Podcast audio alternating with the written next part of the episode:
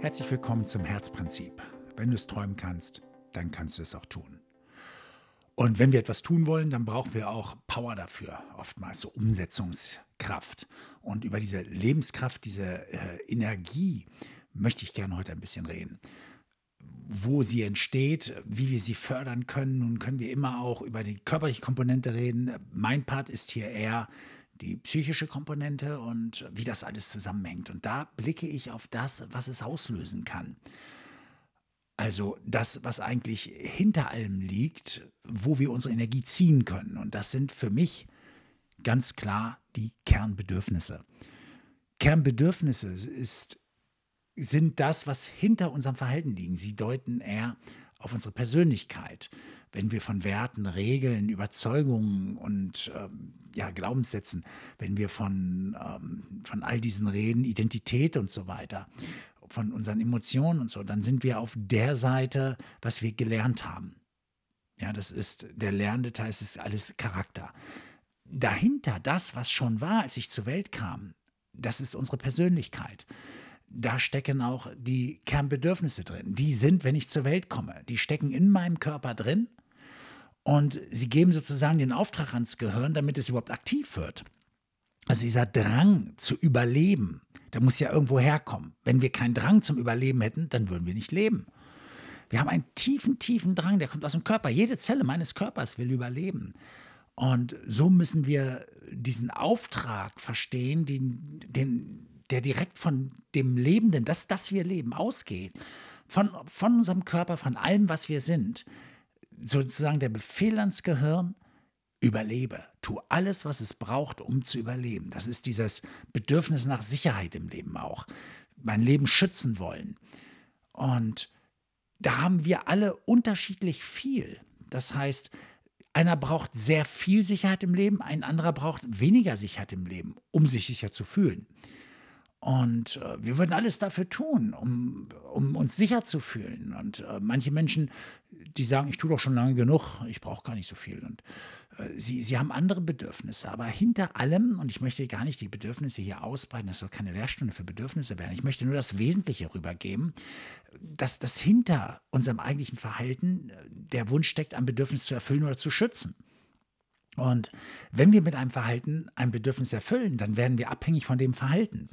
Ist dieses Verhalten gesellschaftlich anerkannt, dann nennen wir das Motivation. Also sprich, du bist motiviert. Wenn du aber etwas tust, was gesellschaftlich geächtet ist, aber also immer noch getriggert von den Bedürfnissen, du musst es tun und tust es immer wieder, weil es dir ja Bedürfnisse erfüllt, aber das ist gesellschaftlich geächtet, dann bist du süchtig.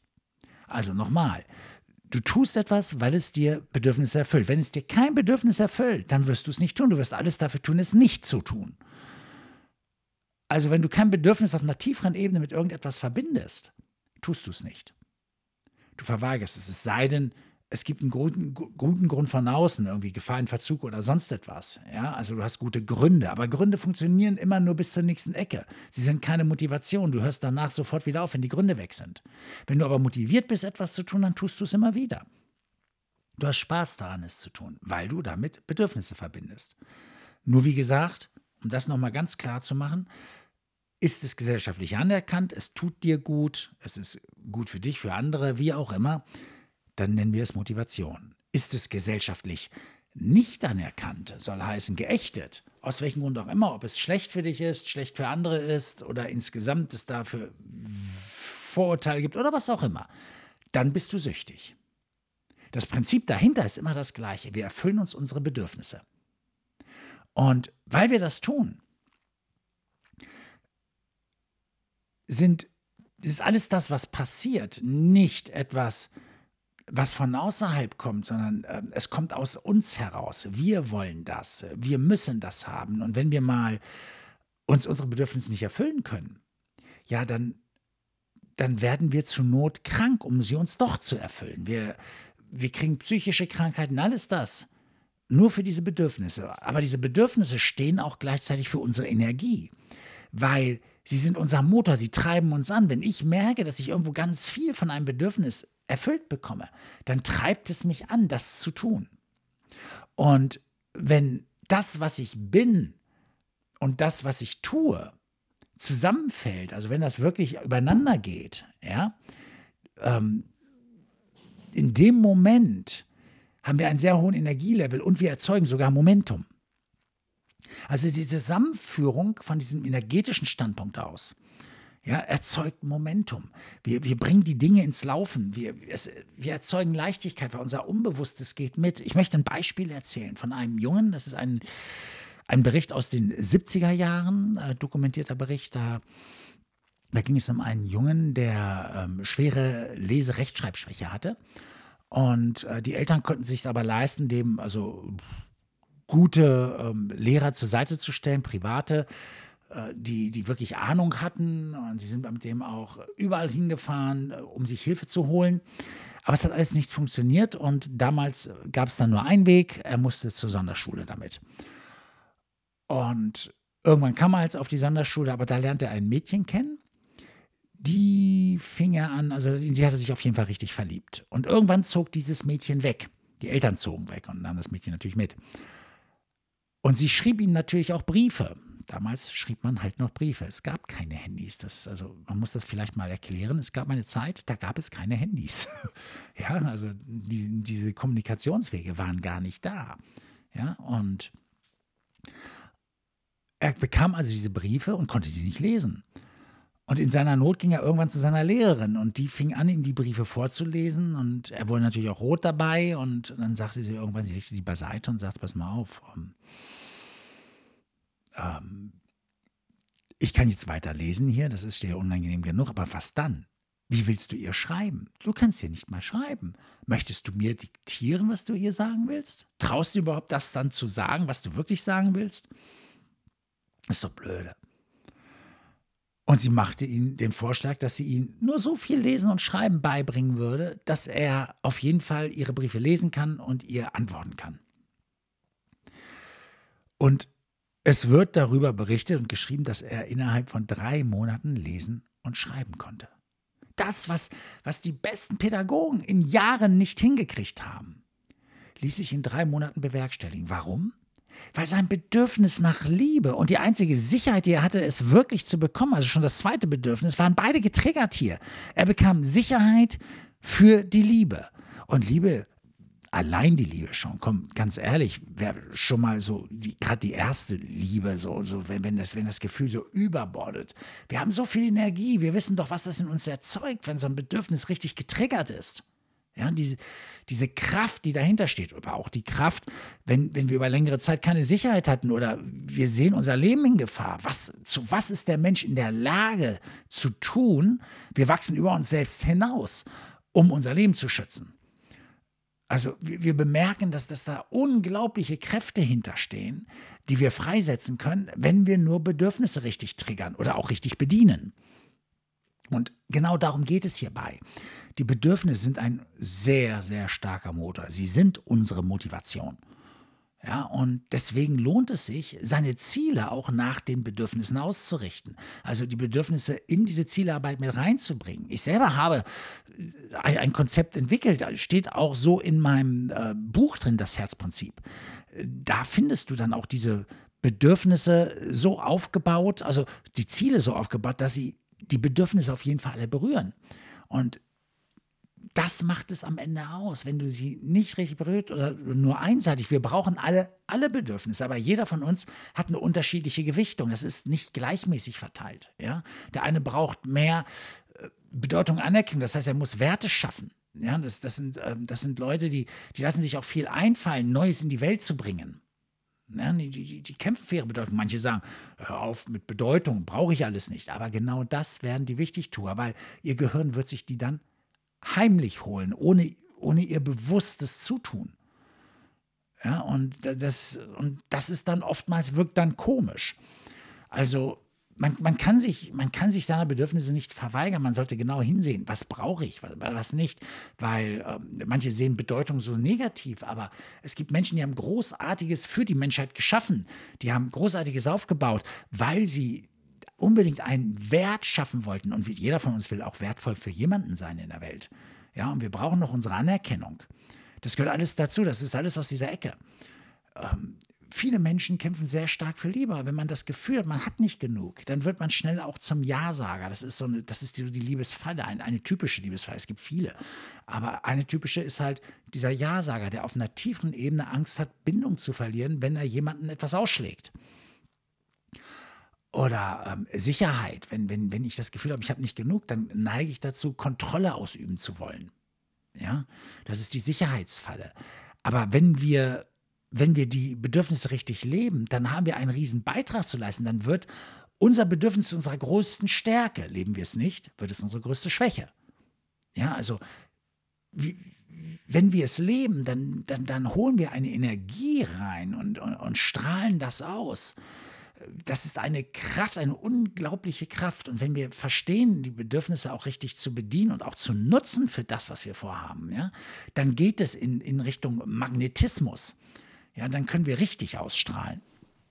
Und ähm, das geht natürlich auch über Zielearbeit, weil ich mich dann natürlich fokussieren lerne auf bestimmte Dinge und ich reagiere natürlich auch anders auf bestimmte Dinge. Das soll heißen, wenn ich meine Ziele aufgestellt habe und ähm, jemand spricht mein Thema an, wo ich so drin bin, ist ja wieder auch selektive Wahrnehmung und so, da kommen wir ja wieder mal aus der Ecke. Und darüber haben wir ja auch schon reichlich erzählt. Aber jemand, jemand triggert mich, ja, und dann, dann fließt es richtig raus. Mein Bedürfnis wird damit bedient. Und ähm, dann komme ich in eine ganz andere Kraft. Und diese Kraft, die spüren andere Menschen auch wieder.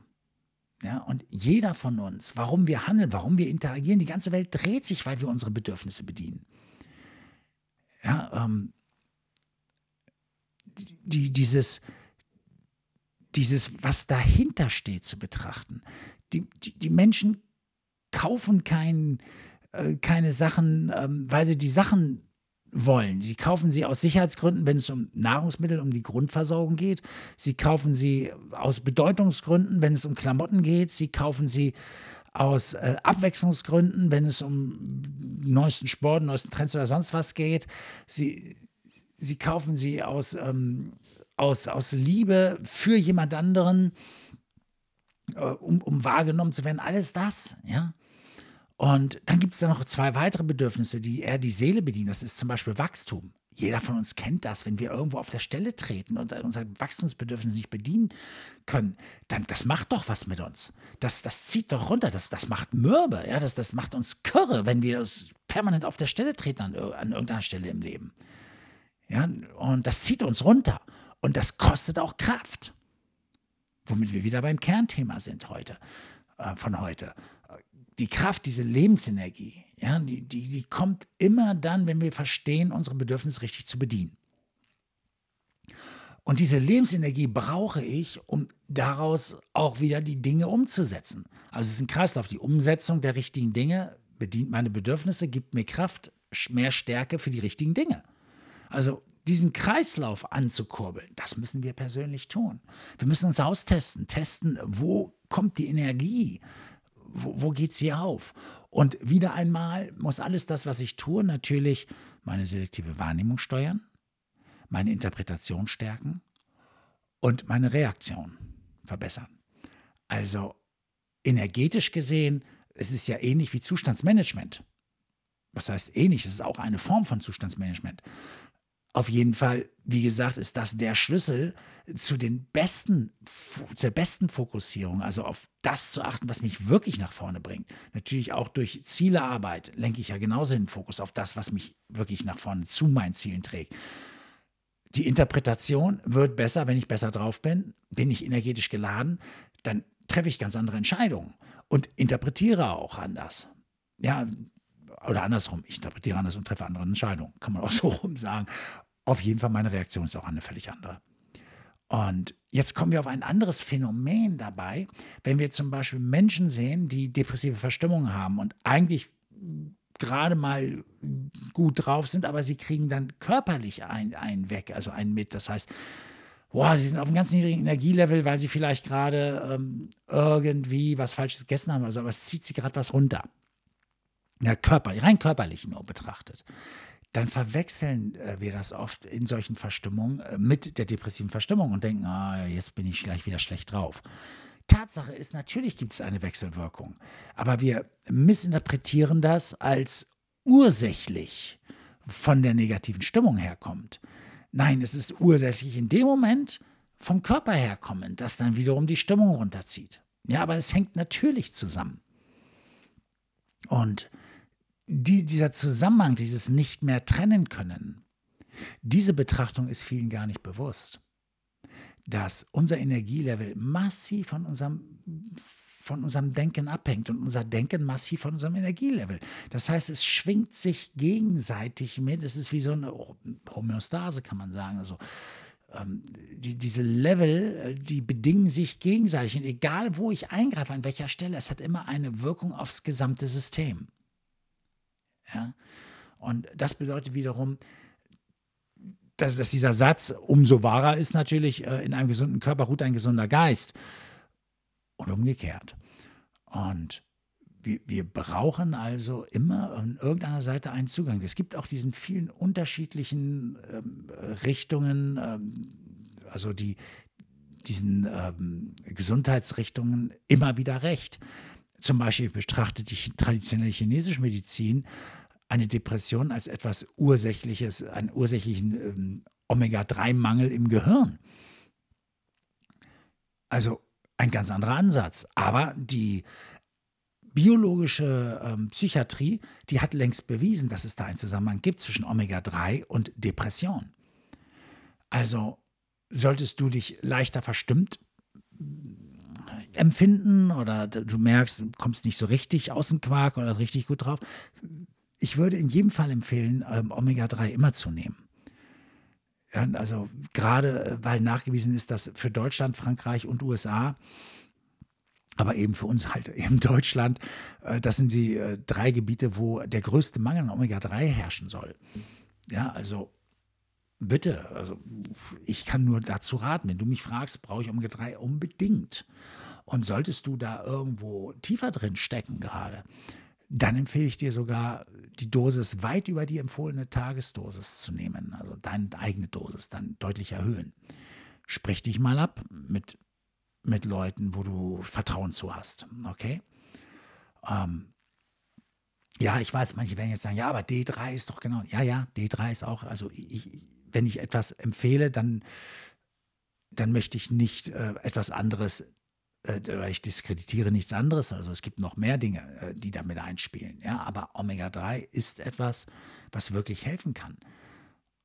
Und das, obwohl wir von der Psyche reden. Andersherum, stell dir vor, du, ähm, du, du, jemand, der dir sehr nahe steht, ich hatte heute gerade das Gespräch darüber, ähm, jemand, der dir sehr nahe steht, der stirbt. Ja? Und, und es zieht dich völlig runter, du bist völlig von der Rolle und ähm, du machst dir viel Gedanken, du kannst auch gerade nicht arbeiten, also du, du, hängst im Kopf absolut fest, du kannst nachts auch nicht mehr schlafen und das macht es ja dann noch schlimmer, dadurch kriegt man ja gar keinen klaren Gedanken mehr und so kommst du in so einen Negativkreislauf. Und jetzt gehst du zum Arzt und der verschreibt dir wahrscheinlich Valium. Du kannst dadurch besser schlafen und ähm, dir geht es dann irgendwann auch besser. Valium gehört zu der Gruppe der sogenannten Benzodiazepine, die äh, docken im Gehirn an und äh, verändern da einiges. Jetzt könntest du natürlich hinterher sagen, wow,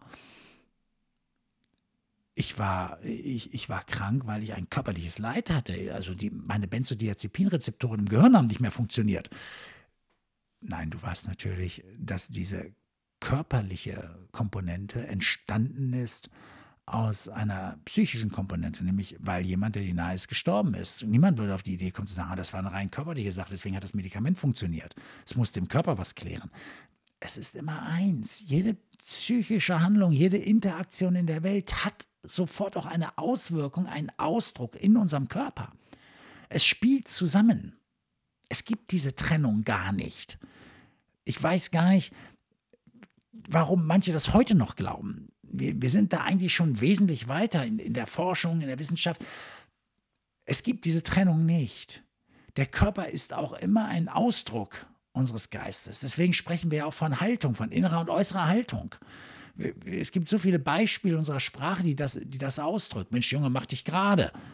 Ja, ähm, ähm, zieh durch. Ne, es ist geistig wie körperlich gemeint. Ähm, wenn, wenn man in der Kurve hängt wie, wie ein Schluck Wasser und was, was auch immer so, so, an Metaphern, an, an Bildern da äh, konstruiert werden, aber sie haben immer auch mit der geistigen Haltung zu tun, die sich im Körper ausdrückt. Äh, und dann auch umgekehrt. Das heißt, wenn ich schlecht drauf sein will, dann kann ich auch in bestimmte, muss ich in bestimmte Körperhaltung gehen. Ich muss die Atmung flach machen. Wenn wir zum Beispiel wütend werden, dann haben wir immer eine flache Atmung. Wir pressen ein Stück weit. Wenn wir dann tief durchatmen, deswegen auch dieser Spruch, Mensch, atme mal tief durch. Es verändert sofort die innere Haltung, weil es spielt zusammen. Das nennen wir dann Emotion. Ja, weil Emotion ist ein Ausdruck von Gefühlen, also über den Körper gespielt. Und da wir das geübt haben, sind Emotionen immer auch ein Spiegelbild unserer Geschichte. Ja, weil je besser eine Emotion gelebt wird, desto öfter habe ich sie geübt. Je stärker der Ausdruck, den ich lebe in einem Gefühl oder wie ich ein Gefühl ausdrücke, desto öfter habe ich das schon erlebt, das Gefühl, desto öfter habe ich es schon ausgedrückt. Das heißt, wenn mich jemand so richtig laut anschreien würde, dann wüsste ich, er tut das nicht zum ersten Mal. Ja, wenn jemand so richtig stark in eine Emotion sehr schnell geht, dann weiß ich, das ist nicht das erste Mal, dass diese Emotion gelebt wird.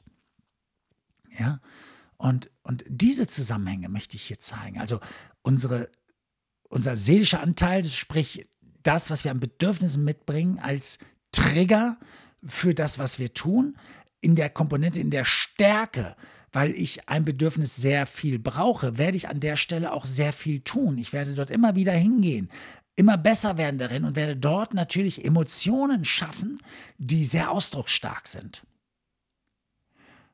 Und das ist eine Power, eine Kraft, die natürlich auch eine Anziehung hat, wirkt auf mein Umfeld und mich ganz klar positioniert für etwas, was ich vom Leben will.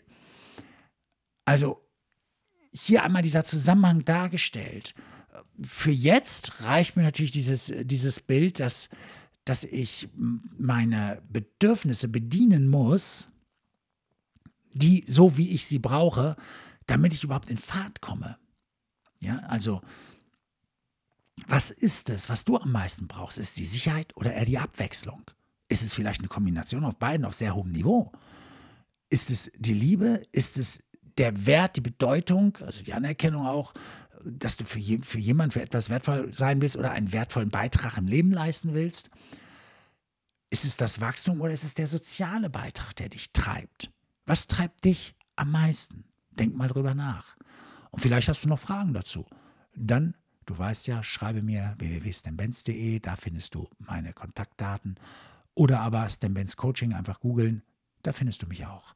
Ich freue mich von dir zu hören und ähm, ansonsten, ja, ähm, hörst du mich vielleicht wieder dann beim nächsten Mal. Auch das würde mich sehr freuen. Also, mach's gut, bis dann.